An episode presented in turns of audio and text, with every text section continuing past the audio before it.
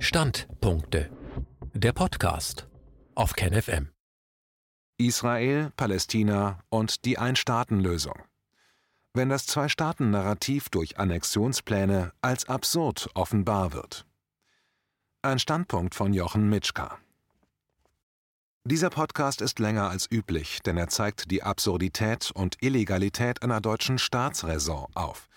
Dieser besonders von Machiavelli während der italienischen Renaissance proklamierte Grundsatz besagt, dass eine Handlung zur Erhaltung des Staates unter Vernachlässigung von jeder anderen Maxime, also auch entgegen Völkerrecht und Menschenrechten, gerechtfertigt wäre.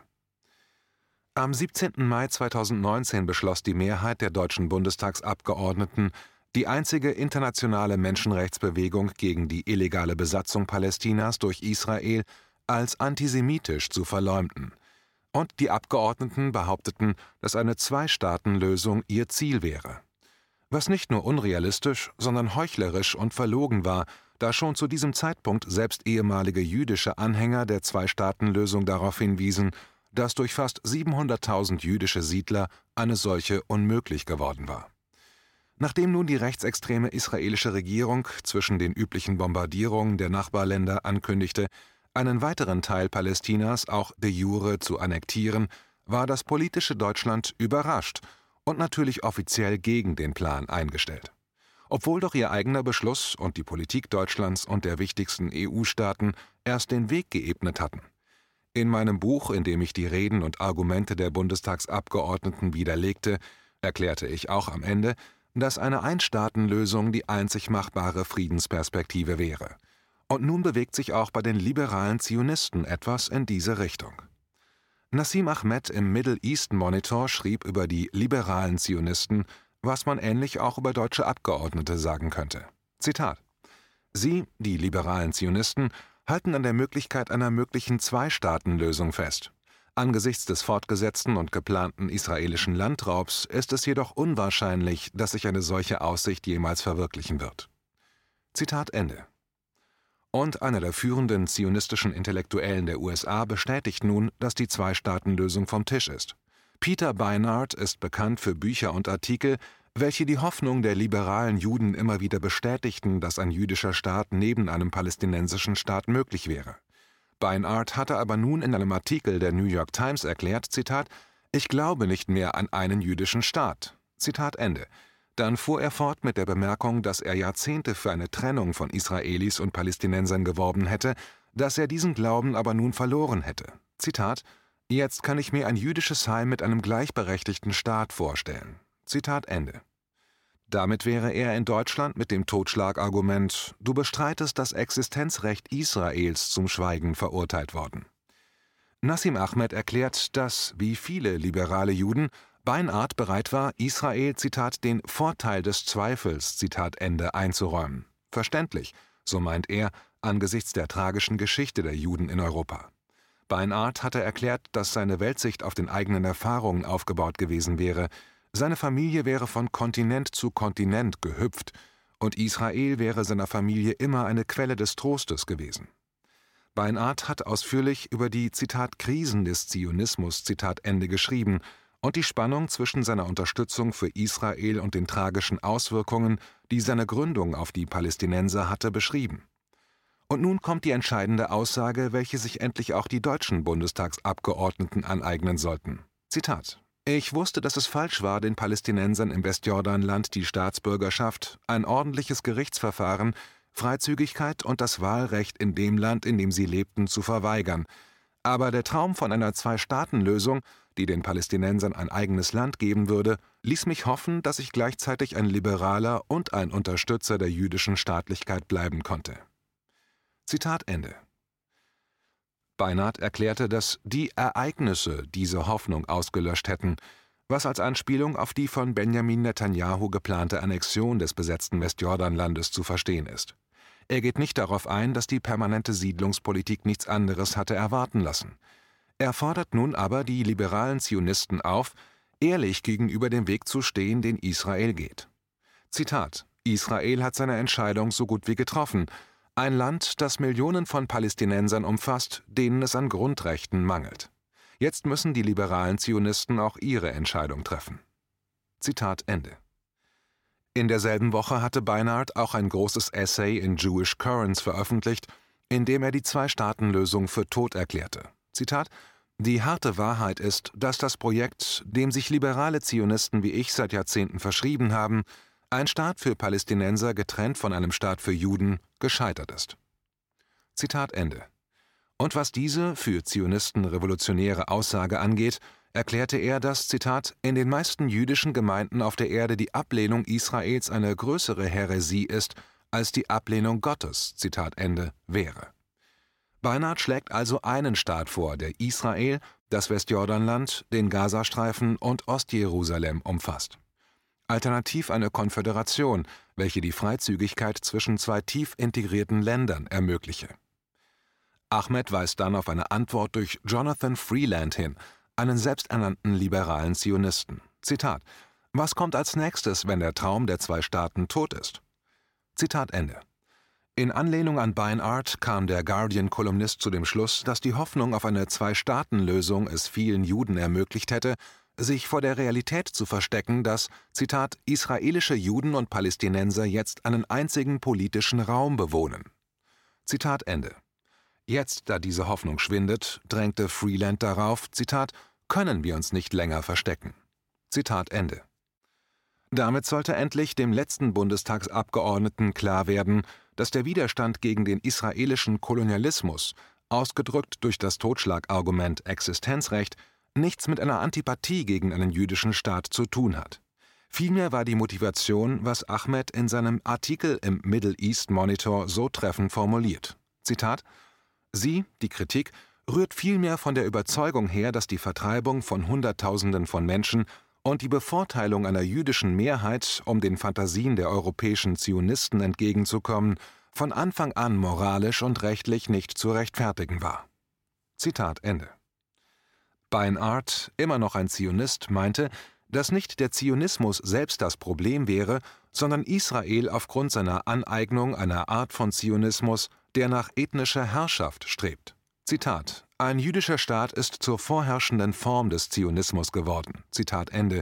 Wohingegen, Zitat, das Wesen des Zionismus eine jüdische Heimat im Land Israel ist, eine blühende jüdische Gesellschaft, die den Juden auf der ganzen Welt Zuflucht und Verjüngung bieten kann. Zitat Ende. Nassim Ahmed erklärt dann, dass man behaupten könne, dass das Streben der palästinensischen Nationalisten an der Wende zum 20. Jahrhundert nicht weit von dem entfernt war, was Beinart sich jetzt vorstellt, ein auf Gleichheit ausgerichteter Nationalismus, der alle Glaubensrichtungen und Gemeinschaften umfasst, um Selbstbestimmung für alle zu erreichen, die in dem Gebiet leben.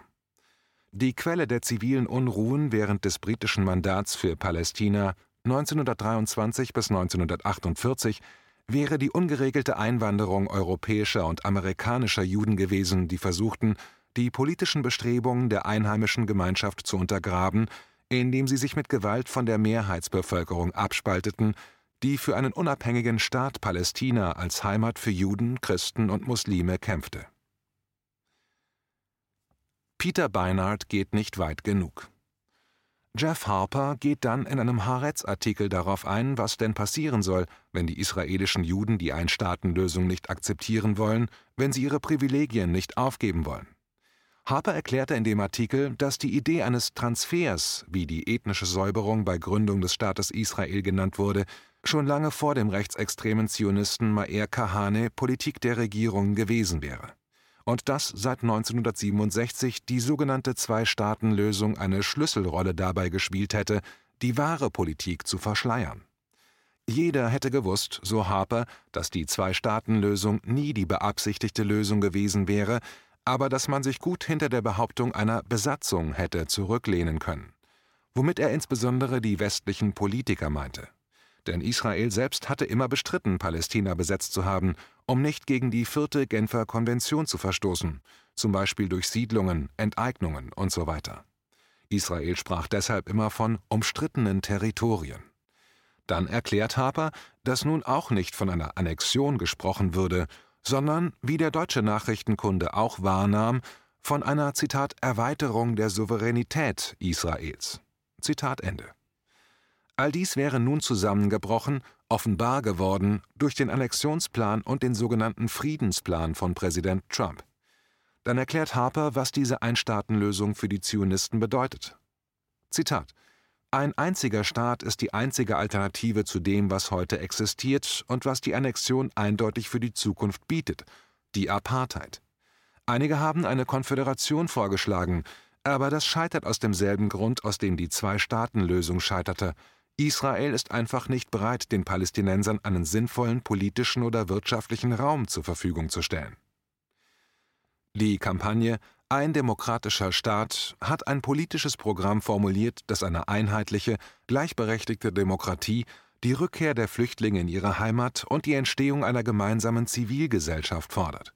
Sie geht sogar noch weiter und erkennt an, dass Zionismus und palästinensischer Nationalismus in einer pluralistischen Demokratie koexistieren können, und beide können sich schließlich in etwas Neues, Gemeinsames und Lebendiges verwandeln. Zitat Ende. Dann erklärt Harper, dass auch die meisten Weißen in Südafrika nicht freiwillig bereit waren, die Apartheid aufzugeben, ebenso wenig wären die jüdischen Israelis dazu bereit. Deshalb, so der Autor, sollten sich die Verantwortlichen eine Scheibe von der Politik des ANC, African National Congress, abschneiden. Er hofft auf Graswurzelbewegungen und junge jüdische Menschen. Zitat Auf diese Weise machen wir die israelische Apartheid unhaltbar, wie es der ANC in Südafrika getan hat, und bringen die Israelis endlich in den Übergangsprozess, wenn sie keine andere Wahl haben, als zu kooperieren. Zitat Ende. Harper schreibt, dass die Südafrikaner, die Nordiren, die schwarzen und weißen Amerikaner in Mississippi und viele andere Völker, die einst in scheinbar endlosen Konflikten gefangen waren, entdeckt hätten, dass ihre unlösbaren Differenzen doch handhabbar werden, wenn Fragen der Ungleichheit und Gerechtigkeit endlich angesprochen werden. Peter Beinart geht am Grundproblem vorbei. Lana Tatur schrieb am 15. Juli, warum Peter Beinart mit seinem Ruf nach einer Einstaatenlösung am Grundproblem vorbeiging. Sie meint, dass der Zionismus an sich das Problem ist, mit dem eine Einstaatenlösung immer eine Apartheidslösung bleiben würde. Sie schreibt, Zitat, Beinarts Prognose versäumt zu erkennen, was das eigentliche Problem ist. Nicht 1967, sondern 1948 und der Zionismus selbst als siedlerkoloniales, rassisches Projekt. Zitat Ende. Sie weist darauf hin, dass Beinart nur wiederholt, was Dutzende von intellektuellen Palästinensern seit Jahrzehnten immer wieder sagten. Die Autorin erklärt dann, dass Beinart an einer Amnesie leiden müsse, weil er vergaß, dass genau seine Forderung die palästinensische Nationalbewegung in einer Rede vor der UNO 1974 vorgeschlagen hatte. Sie zitiert den damaligen Präsidenten Arafat aus der Rede mit den Worten: Zitat, wir kämpfen dafür, dass Juden, Christen und Muslime in Gleichheit leben, dieselben Rechte genießen und dieselben Pflichten übernehmen können, frei von rassistischer oder religiöser Diskriminierung. Zitat Ende. Dann hinterfragt sie die Motivation von Beinart, warum er plötzlich die Ein-Staaten-Lösung propagiere, ohne aber dem Zionismus an sich abzuschwören. Sie schreibt dann weiter, Zitat, er versucht eine fortschrittliche Position zugunsten der Gleichheit einzunehmen, während er gleichzeitig die Nakba auslöscht und die Legitimität des Zionismus aufrechterhält. Beinart bleibt der klassischen liberalen zionistischen Position treu, die die Kolonisierung Palästinas 1948 und die Nakba als legitim ansieht. Zitat Ende. Beinart fühle sich mit der Sprache der liberalen Gleichheit eindeutig wohler als mit antikolonialem Vokabular. Dass er die Ein-Staaten-Lösung als eine Frage der Gleichheit formuliere, wäre nicht nur eine Frage des Pragmatismus oder ein Versuch, vor einem großen internationalen Publikum im Westen zu sprechen, es ist ihrer Meinung nach eine tiefgreifende ideologische Weigerung, mit dem Zionismus als einer rassischen und siedlerkolonialen Ideologie zu brechen.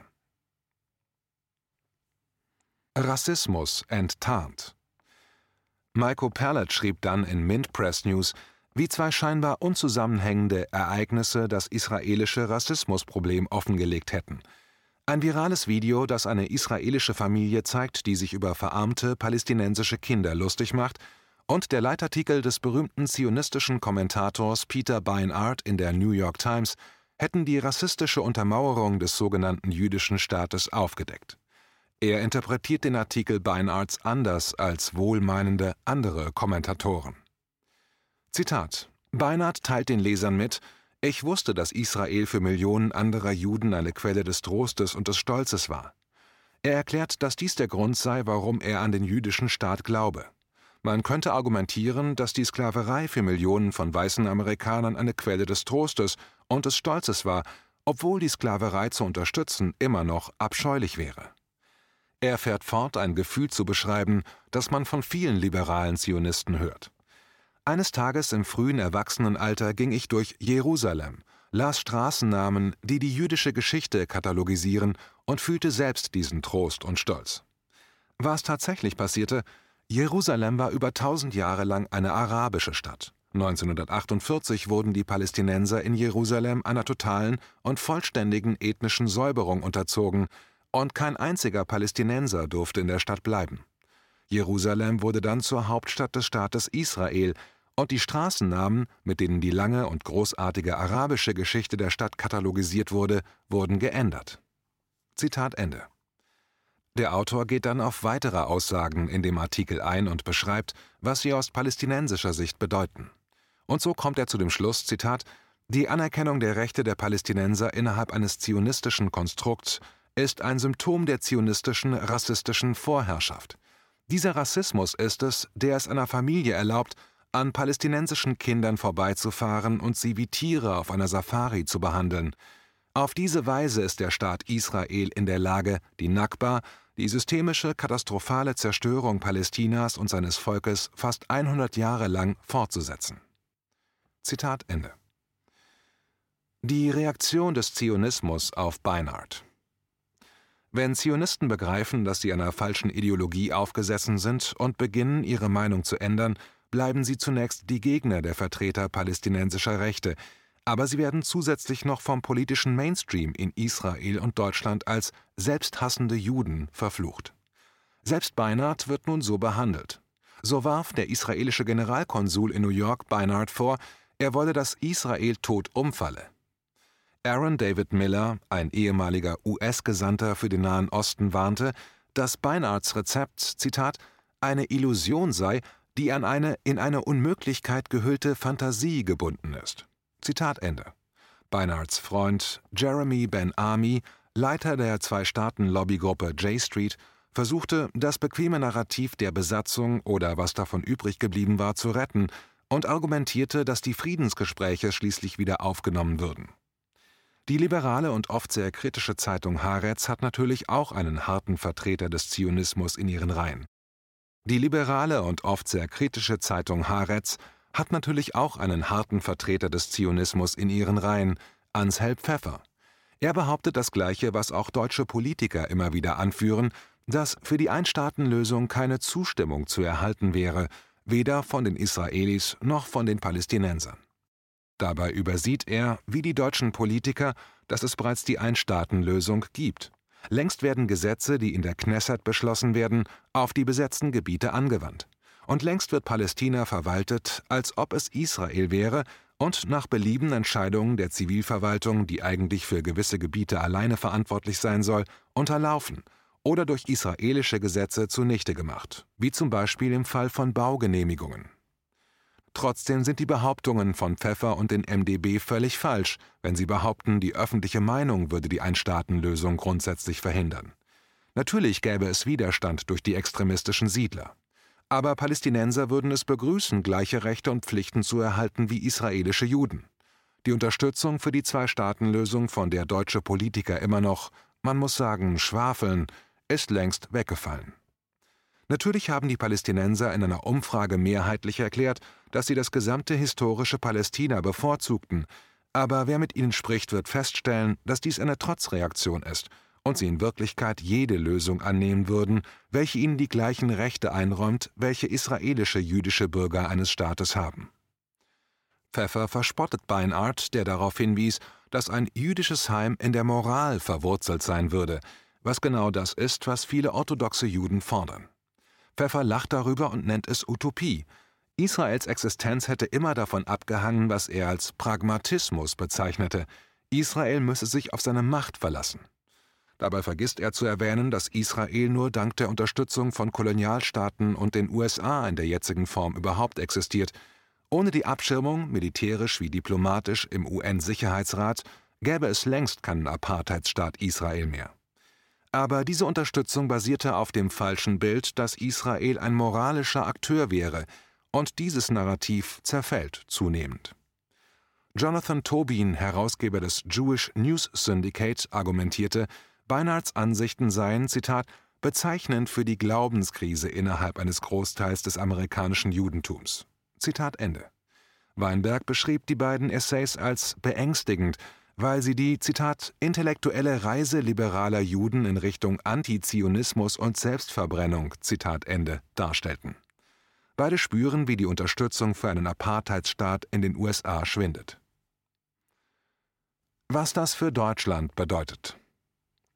Jonathan Cook schrieb am 17. Juli im Middle East Eye: Zitat: Die Sichtweise der israelischen Juden wird sich ändern, genau wie die der weißen Südafrikaner, wenn sie unter einem härteren internationalen Umfeld leiden und das daraus resultierende Kosten-Nutzen-Kalkül angepasst werden muss. Zitat Ende. Zunächst müssten die Bundestagsabgeordneten Deutschlands endlich aufhören zu behaupten, dass von Kolonialismus zu reden Antisemitismus wäre. Denn selbst einer der zionistischen Gründerväter, Theodor Herzl, hatte erklärt, dass es sich bei Israel um ein koloniales Projekt handelte. Zitat Herzl wandte sich an Großbritannien, weil es, wie er sagte, das erste Land war, das die Notwendigkeit einer kolonialen Expansion erkannt hat. Seiner Meinung nach sollte die Idee des Zionismus, die eine koloniale Idee ist, in England leicht und schnell verstanden werden. Zitat Ende. Da nicht zu erwarten ist, dass sich die deutsche Politik von der Linie der rechten Regierung Israels distanziert, möchte ich auf die Aussage in einem früheren Artikel verweisen. Zitat so wie die BDS-Bewegung durch Bundestagsabgeordnete als antisemitisch verleumdet wurde, waren damals die führenden Protagonisten der südafrikanischen Freiheitsbewegung, der ANC, in westlichen Ländern als Terroristen gelistet worden, auch Nelson Mandela. Der Widerstand muss von unten kommen, bis das Establishment nicht mehr anders kann. Zitat Ende. Dabei hat Deutschland aufgrund seiner Geschichte tatsächlich eine besondere Verantwortung die Verantwortung, voraussehbare Kriege nicht noch zu unterstützen und die Verfolgung von Menschen zu verhindern, die wie einst Minderheiten in Nazi-Deutschland als unerwünschte Teile der Gesellschaft angesehen wurden. Deshalb sollte Deutschland die Führung in einem Prozess übernehmen, der diejenigen jüdischen Menschen unterstützt, die sich kritisch mit der zionistischen, aggressiven Politik des derzeitigen Apartheidsystems auseinandersetzt und die versuchen, ein Israel zu fördern, das als säkulares, liberales und demokratisches Mitglied der Weltgemeinschaft in Frieden mit seinen Nachbarn lebt. Solche Menschen gibt es, wie Gideon Levis Rede zur Einstaatenlösung beweist.